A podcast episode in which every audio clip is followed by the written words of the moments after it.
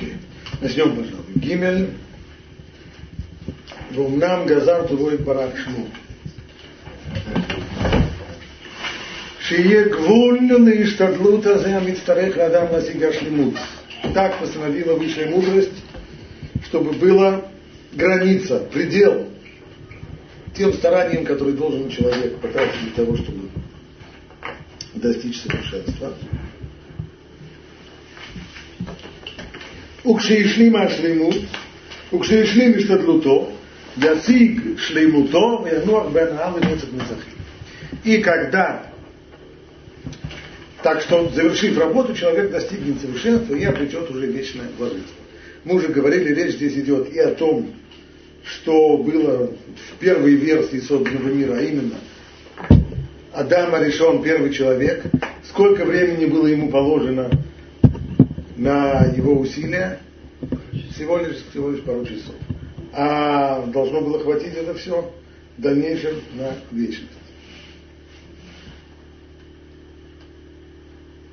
То же самое и в дальнейшем. Все человечество уже после греха Адама, после того, как у него не получилось, то речь идет о, об усилиях каждого отдельно взятого человека в соответствии с его биологическими способностями продолжительности жизни и всего человечества на 6 тысяч. Альке, ну хакун шло шне измадим, ихад зман авода, вихад зман кибуля саха. И поэтому были установлены два периода, период труда и период получения награды. אולם מידת הטובה מרובה, מידת הטוב מרובה, שהעבודה יש לה זמן מחוקק, כמו שגזרה חוכמתו יתברך היותו נאות לזה, Но кибуль сахара именно тахлит. Но мера добра, она преобладает. Ибо мы видим, что труду и старанию человека выделено ограниченное время, столько, сколько нашла высшая мудрость необходимым для того, чтобы э, работать, а уже получение награды, оно бесконечно. Элла Нецех Нацахиму Митарен Гулек Бешлемута Шерканам. И так навеки человек будет наслаждаться приобретенным им совершенством. Продолжает дальше. Дальше Рамхаль.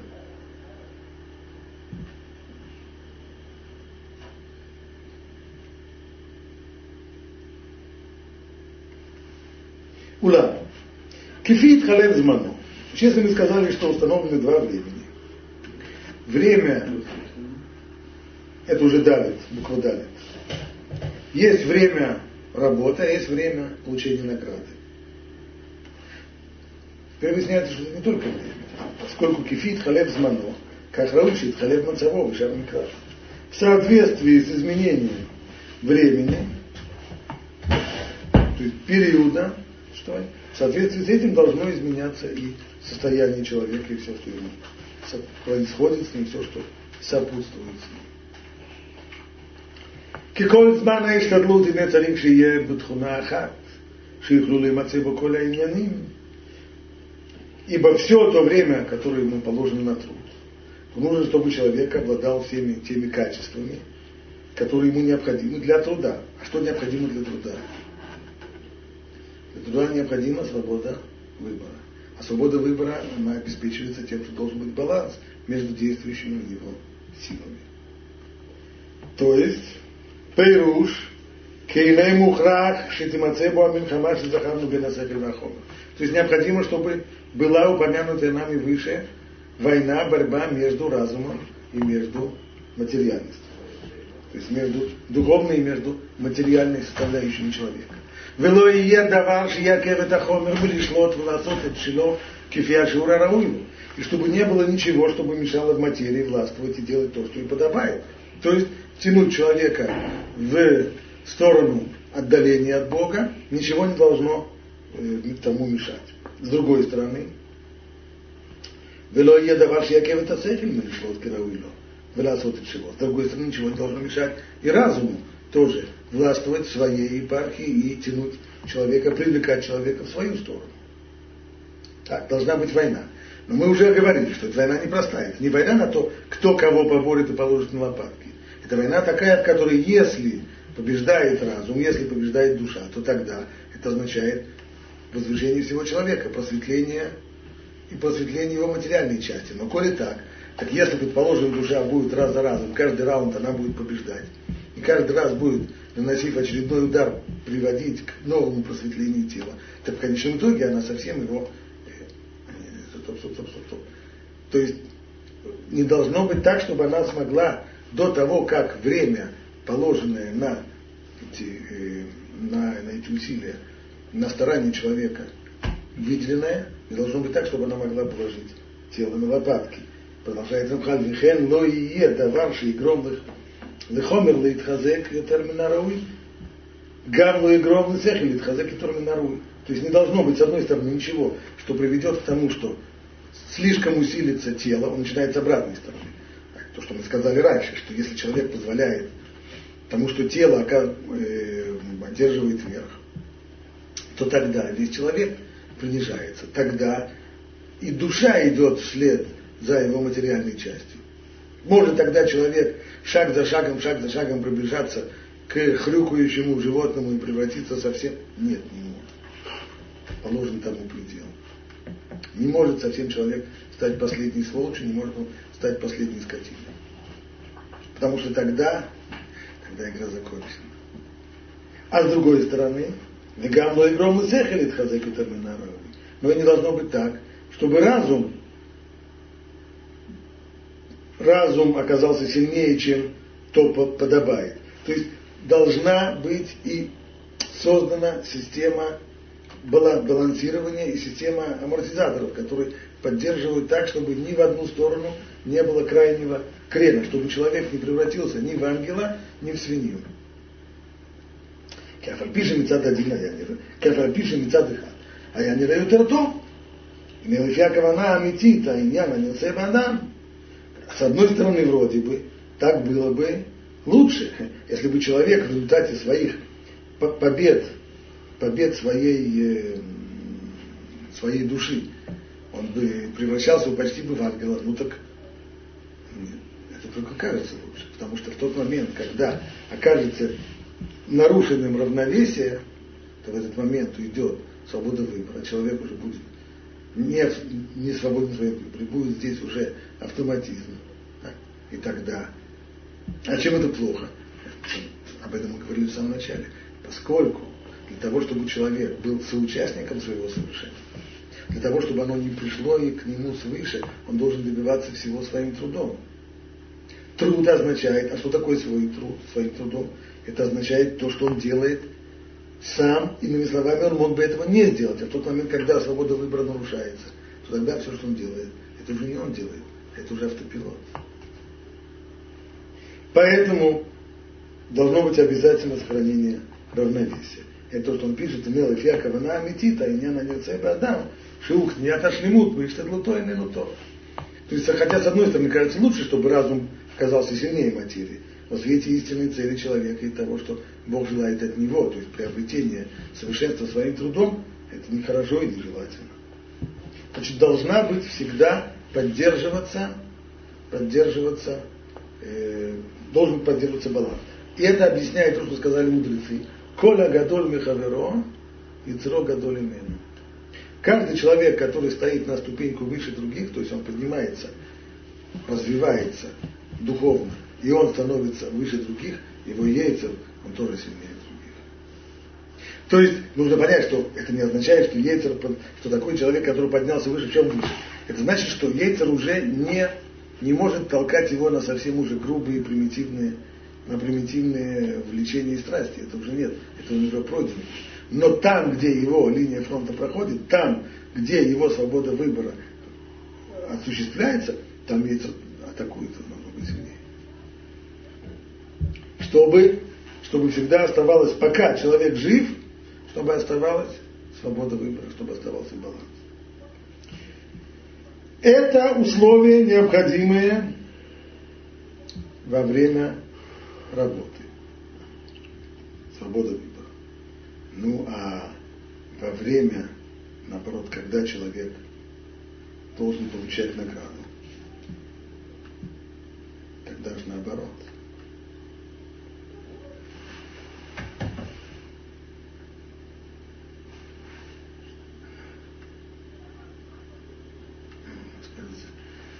закончился здесь текст. Ну,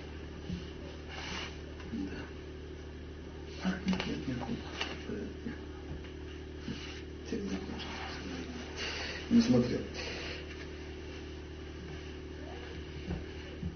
Убизман кибуля сахар. И не раулило, что и мацаву хилизе. Но ну, а в момент, когда человек будет получать награду, тогда ему тоже нужна свобода выбора. Нет, ни в коем случае. И дело не в свободе выбора. Свобода выбора сама по себе бы не мешала. А поскольку свобода выбора, она обеспечивается тем, что есть здесь у тела серьезная власть и серьезная возможность влиять на человека, это будет мешать ему получать награду. Почему? Киине кольмаши яхомер шулет то знам. И не лое на махшикуме, а кирта нишамаш, мутибак бегов. Потому что все то, что будет, материальная часть его будет сильна, она будет только затемнять душу и препятствовать ей прилепиться к создателю. В чем награда? Если бы награда была в раздаче благ, чем тело мешает? Она не помешает. Дайте ему тоже что-то. Но награда-то она в чем? В близости, мы же говорили, что награда имеется в виду максимальная. Максимальное благо что означает? Максимальное благо это только он сам, только Творец мира. А где его получить? Только у него. А как получить? Только приблизившись. Но ведь тело это полнейшая противоположность. Творцу абсолютно не присуще желание получать себе. Он наоборот, он дающий, он дарящий. А тело? А тело это только самый большой получатель. Если кто помнит, э, образ из э, братьев Стругацких, понедельник начинается в субботу, он там, там образ такого э, максимально удовлетворенного создания. Что значит он максимально удовлетворен? Он начинает только в себя в, всасывать вообще все, все, все окружающее, все вокруг. Да? Вот это и есть образ тела. Что такое тело? Это, прежде всего, это желание получать себе в чистом, чистом, чистом виде. Так понятно, что это полнейшая, противоположность, другой полюс, полнейшая противоположность Творца. Стало быть, чем сильнее влияние тела на человека, тем человек дальше от Бога. Тем наслаждением получать не может. То есть тело мешает. Валькен или Рауи ушило и шлот. А взяла Мишама. Поэтому желательно, чтобы в период получения награды тогда властвовала и управляла именно душа, а тело, чтобы подчинялось. Вахомер я не гамры. А чтобы тело за ней тянулось полностью, Бог ничего якев, а так чтобы он совсем не мешал. Стоп, стоп, стоп. Если он мешает, тогда зачем нужно, чтобы он был, но тянулся за душой? А пусть бы его вообще не было. Пример. Представьте себе человека, который получил в качестве награды, он получил абонемент в э, слушать серию симфонических концертов. Так, и он туда приходит со своим напарником. А напарник ему совершенно ему э, музыка абсолютно не туда. Колхоза Красный Октябрь. Ну, например, да. Да, не обязательно. Подходит. А, а если они сядут рядом, то это будет ему только, он не только сам не получает, он же мешать будет, он будет все время его толкать, спрашивать, когда это кончится, когда, когда, когда, когда, когда в буфете, если пиво в буфете или здесь пиво не пиво, и так далее. Поэтому то, что думает сейчас ценитель музыки, только об одном, как можно избавиться от этой зануды. Вместо того, чтобы избавиться, Рамхаль предлагает нам его, нужно вот сделать так, такие условия создать, чтобы он, э, силы у него не было и власти у него была, а чтобы он был в полном подчинении души. Зачем? Если он зануда, так э, избавиться от этого. На самом деле здесь мы касаемся большого звездного известного спора между двумя школами. Это школа Рамбама и школа Рамбана. Школа Рамбама действительно утверждает, что на самом деле в момент получения награды тела нет. Награда, которая предназначена для человека, она исключительно духовная. И ничего кроме духовности там нет. Стало быть, как только человек заканчивает свой, свой век, то время, которое ему отпущено, определяется биологическими и другими факторами, то награда начинается с момента его перехода в, э, уже в мир душ. И этот мир душ называется в Рамбам Уламаба. Это мир предыдущий. То есть то, что написано дальше в Рамхале, «Волнам Алькен Друш Не Уламот», и поэтому были созданы два мира, Улам Азе и Улам Аба, этот мир и мир грядущий. Улам Азе Маком Вахуким Тивимно, то есть этот мир, этот мир подходящий для того, чтобы человек в нем работал. В нем есть тело, не только есть тело, точнее, в нем тело властвует и, безусловно, оказывает влияние и тянет человека в свою сторону. А есть грядущий мир, в котором тело, что его? Пишем вокруг Ахуким Шило. Там особое место и особые, и особые законы. Так по Рамбаму это особое место и особые законы означает отсутствие тела. Нету там тела. Мешает оно, его больше нет. И вся награда, она исключительно духовная. Правда. Рамбам же знает, что написано у мудрецов, и Рамбам сам это приводит как один из 13 основ веры. Что должно быть Тхият Амитин, воскресение из мертвых воскресение из мертвых, кто воскресает? Душе не нужно воскресать, она есть и существует, значит, воскресает тело. А если воскресает тело, а, а зачем ему воскресать, если мы только что обрадовались от того, что от него отделались? Отделались от зануды. Так, он сел себе в буфет. Опять его звать обратно. В чем здесь дело? По Рамбаму получается, что воскресение из мертвых в, эпоху прихода Машиха это временное явление. Оно может продолжаться долго, даже очень долго. Может быть, я не знаю, хоть это может быть тысячелетний или даже двухтысячелетний период.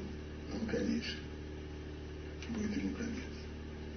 То есть, что эпоха Машеха должна закончиться уходом, уходом людей, эпохи Машеха, уходом э, всего этого поколения и возвращением состояние духовное. Это позиция Рамбана. Позиция Рамбана не такая. Позиция Рамбана это то, что мы видим здесь, в самом простом виде, то, что мы видим здесь у Рамхана. А именно, воскресение из мертвых не, не, не приходящий период, а это всерьез и надолго. То есть получается, что Ламаба, грядущий мир, это не, то, это не мир душ, который попадает в тело человека, э, душа человека после смерти его тела. Это нет. Мир душ это отдельное, отдельное, э, отдельный мир. А Улам Аба грядущий мир, он грядущий, он будущий. Что означает будущий? Это историческое явление. То есть после того, как заканчивается исторический период, который мудрецы определили в 6 тысяч лет, со всеми возможными определениями, что имеется здесь в виду, так или иначе, когда заканчивается этот период, сколько бы он длился, он конечный, тогда наступает эра Машеха, а после нее воскресенье, в входе нее, воскресенье из мертвых, и переход в на другой мир, мир грядущий, в котором человек находится и с душой, и с телом. Вопрос задает Рамбан, а, а как это может быть вечный мир, в котором будет тело? Тело же это материальное соединение, ни одно материальное соединение. Вечно не может, они все рано или поздно распадаются. Ну, это уже в Рамбан не так сложно. В качестве рабочей гипотезы можете взять себе простое объяснение, что влияние души, то, о чем мы сейчас говорим, что возрастающее, возрастающее влияние души будет таково, что оно в конечном итоге настолько одухотворит тело, что материальные процессы в нем проходить не будут. Ведь мы можем взять в качестве примера пребывание Муше на горе Синай 40 дней и 40 ночей. Ни еды, ни, ни, ни, ни, ни воды он туда не взял и существовал. А Илья Ванавит то же самое? То есть, то есть могут быть, вполне, вполне может быть. А, вот, теперь, вот, теперь единственный вопрос, зачем это все нужно. То есть, как это сделать, это технический, технический вопрос, это можно, несложно. А зачем это нужно? Для чего? Так, возвращаемся к первому вопросу. Вроде бы мнение Рам, Рамбама оказывается более, на первый взгляд, более логичным, более простым. Если тело мешает, то зачем это нужно избавиться от него? Об этом пишет Рамхаль в, в другой своей книге в Датунот, не здесь, не в, не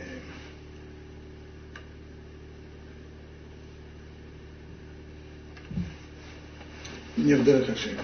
Сводится это вот Есть известная очень притча, которая есть в Хазаре. О том, как э, Рабиуда Анаси беседовал с э, тем, как называют Кейсар, римский император, скорее всего, это был не император, а губернатор местный. И тот ему задал такой философский вопрос. Сказал ему, римлянин, я думаю, что в дальнейшем и тело, и душа смогут оправдаться. То есть э, не понесет человек ответственность. Почему? Потому что тело скажет, а, нет, что я виноват, что я, я просто кусок мяса. Без души я вообще ничего не вижу, ничего не слышу, ничего не знаю. Стало быть, грех это не мое тело. Кто-то из нас грешил здесь, но это, но это не я. Душа скажет, я тоже ничего не виноват, я, потому что я вижу, слышу и так далее, но я же ничего не взять не могу, не, не съесть не могу, ничего не сделать не могу. Без тела я совершенно бессильная. Стало быть, у каждого есть отмазка, у каждого есть великолепный, великолепное слушай, там, э, объяснение. И если так, то никто не несет ответственности.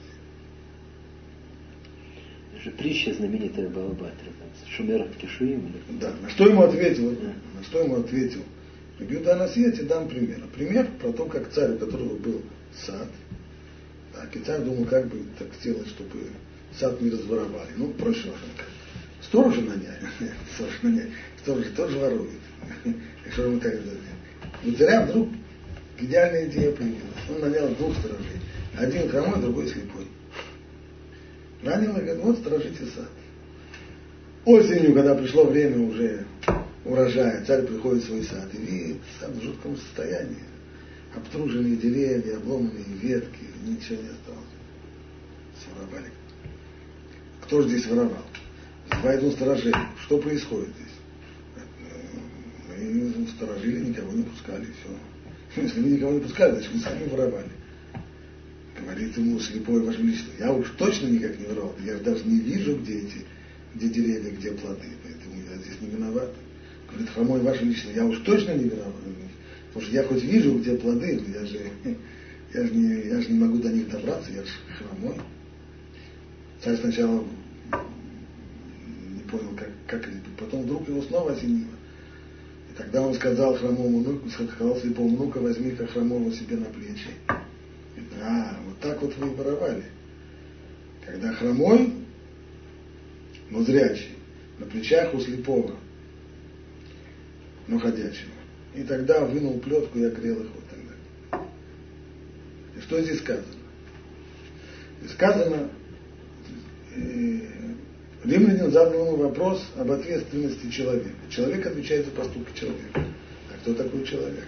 Мы уже немножко касались этого вопроса, когда говорили о Кушье Рабхайм Витале. Рабхайм спросил, кто здесь выбирает? Душа или тело, или кто-то третий над ними, как это все понять? В принципе, это постановка того же самого вопроса, того же самого вопроса, но только не каббалистам, а философам. Кто есть человек? Что есть человек? Что ответ, который он получил, что человек это тело и душа вместе. Это не кто, это не один из них, не по отдельности, а это обязательно именно, по крайней мере, в том, что касается, в том, что касается, мы не будем говорить в вопросе о, о выборе, но в том, что касается, касается ответственности за поступки, воздаяния, то это душа и тело вместе. И, безусловно, это вполне, вполне сочетается с тем, что написал Рабхайм Виталь. Рабхайм Виталь говорит, что человек это душа казалось бы, это противоречит тому, что сказано. Если человек это душа, то почему здесь тело? Значит, душа, она выбирает, она несет ответственность. Стало быть, разговор должен быть с ней, воздаяние должно быть с ней. Да, продолжает Михаил так. Но если душа, то каким образом тогда происходит свободный выбор? Ведь душа, казалось бы, она должна выбирать только то, что ей свойственно, то, что только ей естественно, а именно близость к Богу, потому что это ее суть, это ее свойство. Ответом Хайм то, что душа в тот момент, когда она входит в тело, она с одной стороны теряет свою силу. Да? То есть ее сила, она только оказывается сейчас в потенциале, она намного больше силы тела, но она сейчас потенциальна, и пока не сделает душа усилия для того, чтобы преодолеть сопротивление тела, то это ее внутренняя сила не проявляется, не раскручивается. То есть если человек не согласен бороться, то всегда будет побеждать тело, потому что но человек это позволяет. Стало быть, достигается любая, любое продвижение вперед, любая победа и аналогично любое поражение всегда в результате взаимодействия души и тела. А если так, то, как сказал тот самый царь, то есть человек это тот самый хромой, который на плечах у слепого. Душа вместе с телом. Значит, воздаяние должны получать они оба. Нельзя отделаться от тела, ибо оно было частью всей той, всей той работы человека. Если так, тогда возвращаемся к первому вопросу. Но тело же мешает. Это как в примере, который я дал, когда, когда попал человек в, самый, в э, концертный зал, все там очень здорово, музыка божественная играет, но зануда рядом, который все мешает. Можно ли от него избавиться? Нет, невозможно, потому что абонемент на двоих только. И действительно при предъявлении двух паспортов одному не пройти. Так, без тела никуда не попасть. Значит, единственная возможность, не единственная, две возможности.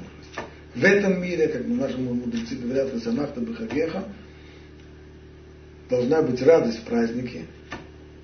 Объясняют мудрецы, что такое радость в празднике. Энзим Хаилу Басару Яин. Настоящая радость, она только в вине и в мясе. Тоже не, это тоже не радость. Вино и мясо это только объесться, напиться и заснуть. Вот и какая здесь радость. Сидим отвечает, имеется в виду так, именно, именно как раз. То есть есть здесь зануда, который мешает. В принципе, можно было бы эту божественную музыку слушать и воспринимать хоть что-то, что в этот мир проникает. Но тело мешает. Поэтому тело нужно отправить в бушкет. Так, пусть ест, пусть пьет, главное, чтобы не мешал. Вот тогда душа сможет одна воспарить. Но это в этом мире. А в мире грядущем это уже невозможно. Там, э, там, уже, там уже буфета нет. Ни вина, ни вина, ни мяса нет. Значит, единственная возможность это только как-то, поскольку концертов много, целая серия концертов. То есть нужно сделать так, чтобы этот самый грубо неотесанный, непривычный к музыке человек начал получать удовольствие от музыки, иначе он будет мешать. Значит, нужно его каким-то образом на него воздействовать, влиять. Это единственный путь для души, как сделать так, чтобы тело не мешало, а именно воздействовать на тело так, чтобы оно обязательно было, без него никак, но чтобы оно не мешало. Как просветлить его? Как одухотворить его? Так, чтобы оно, словами Рамхаля, как он это пишет, чтобы тело во всем тянулась за душою и ничем ей не мешала. Вот тогда, вот тогда можно говорить о том, что, что может быть действительно награда, в которой с одной стороны и тело, и душа участвуют, и ни один из них друг другу не мешает. Так, это позиция Рамбана и Рамхаля тоже на уровне Маширабейна, если он так тело свое осветил, какое физическое удовольствие он может получить, какую награду? Духовная награда все Нет, все равно это, то есть все, все равно тело остается телом, оно другое. Оно не ел, не пил, ценой женой И все равно, все, совершенно верно, совершенно верно. Если пить невозможно. Но тело остается тело, и его все равно, то есть что это означает? Что такое тело и душа? Может быть, скажем, э, словами, сейчас я прочитаю, что пишет Рамхаль в... Когда он объясняет, скажем так, почему это дает. На самом деле, как это объясняется в дальнейшем, вот это вот состояние после воскресения, когда возвращается тело, это возвращение, это возвращение в состояние человека до греха. То есть Адам до греха по поводу состояния Адама до греха Рамхаль пишет, да, он вот так. Ты обрати внимание, что вот этот райский сад, он был, как был, так и будет местом тонким и духовным.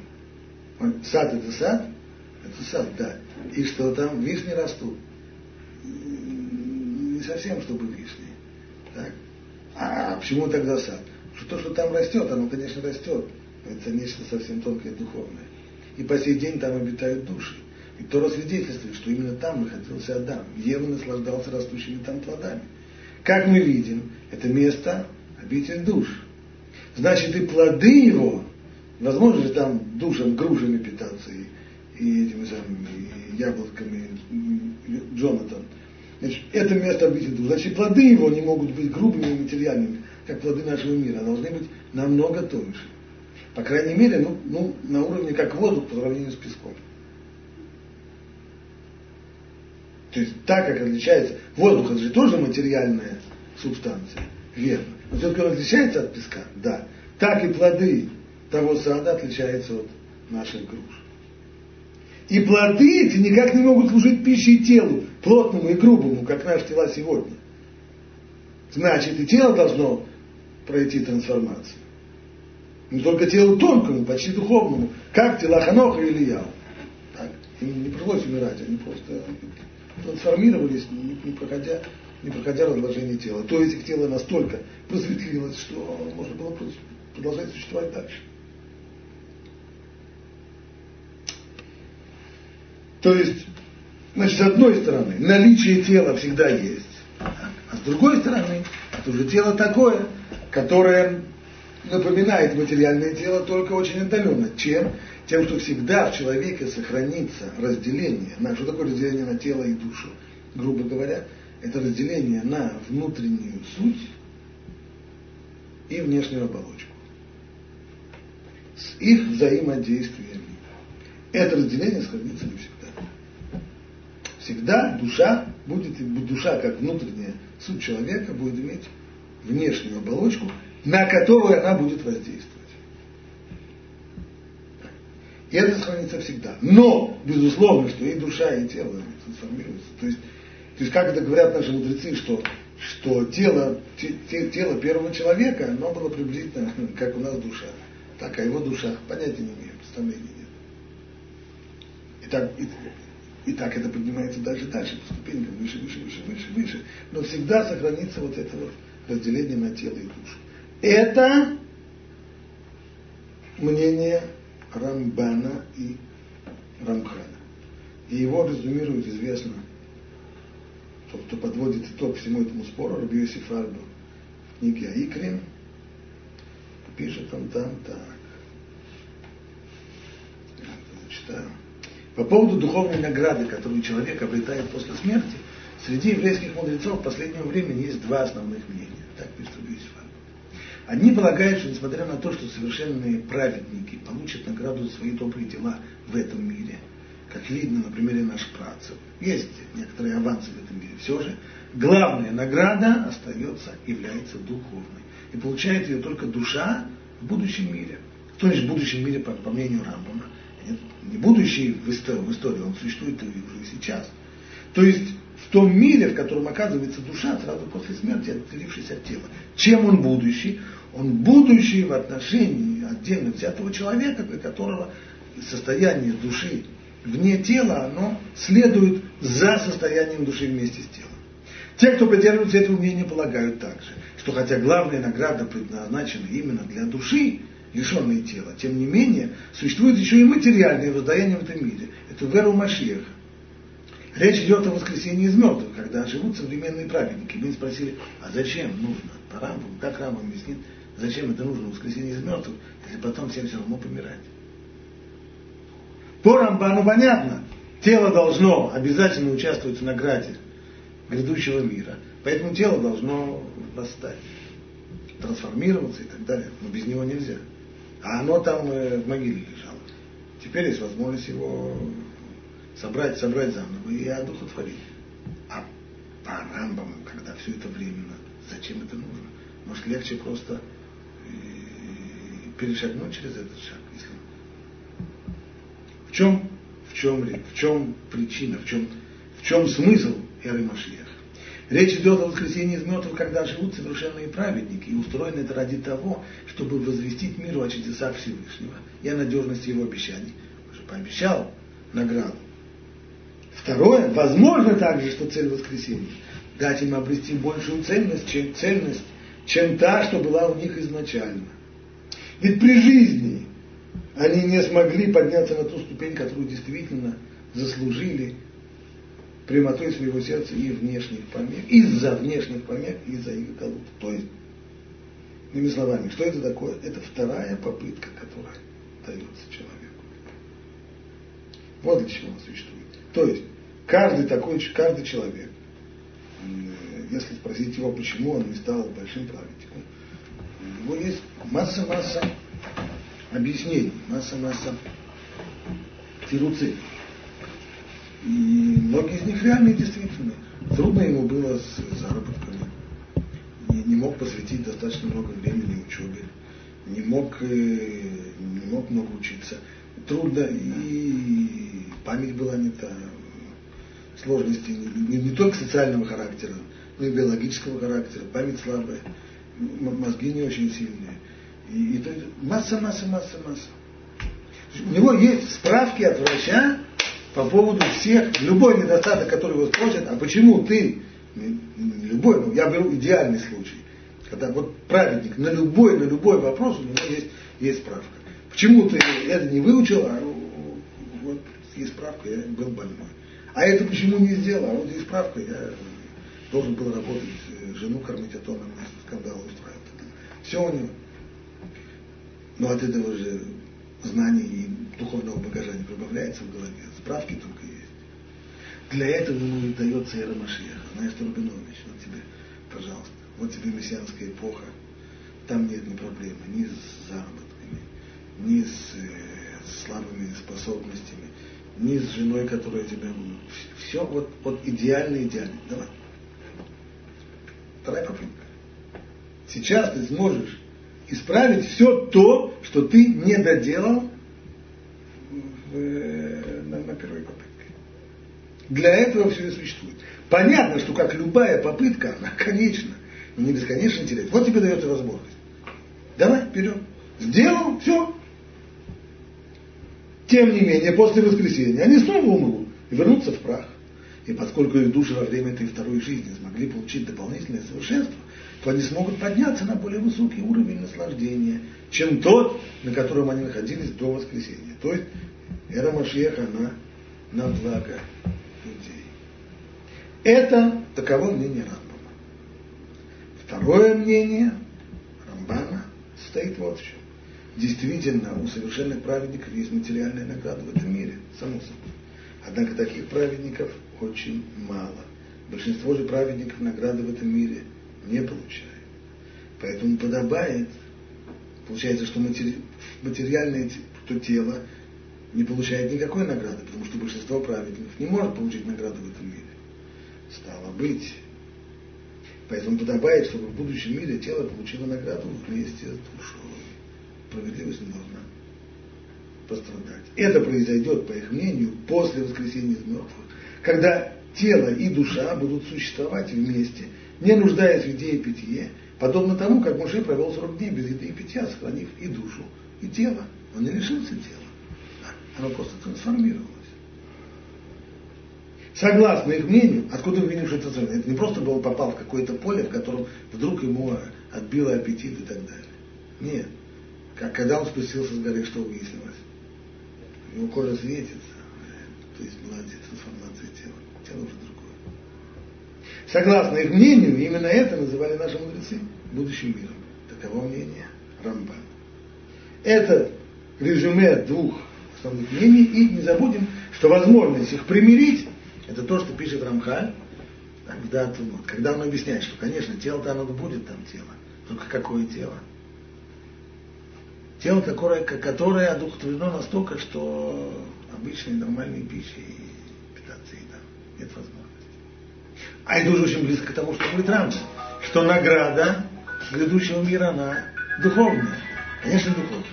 Но при всем при этом, где спор остается? То есть по поводу сути награды, конечно, награда духовная. В чем тогда остается спор между Рамбом и Рамбаном? Первое, что по Рамбаму понятие грядущий мир имеется в виду, это ведь то, что существует сейчас, и это индивидуально для каждого человека после смерти, после расставания с телом. А по Рамбану нет, это исторически следующая эпоха. По, по Рамбаму э, воскресение из мертвых в, в мессианскую эру это временное явление, по Рамбану безвременно. Это приблизительно возможность свести этот спор к минимуму, то есть э, так что он сводится больше к, к семантике, чем, э, чем к сути вещей. Здесь мы остановимся. Это у нас в этом семестре последний урок по Хашем.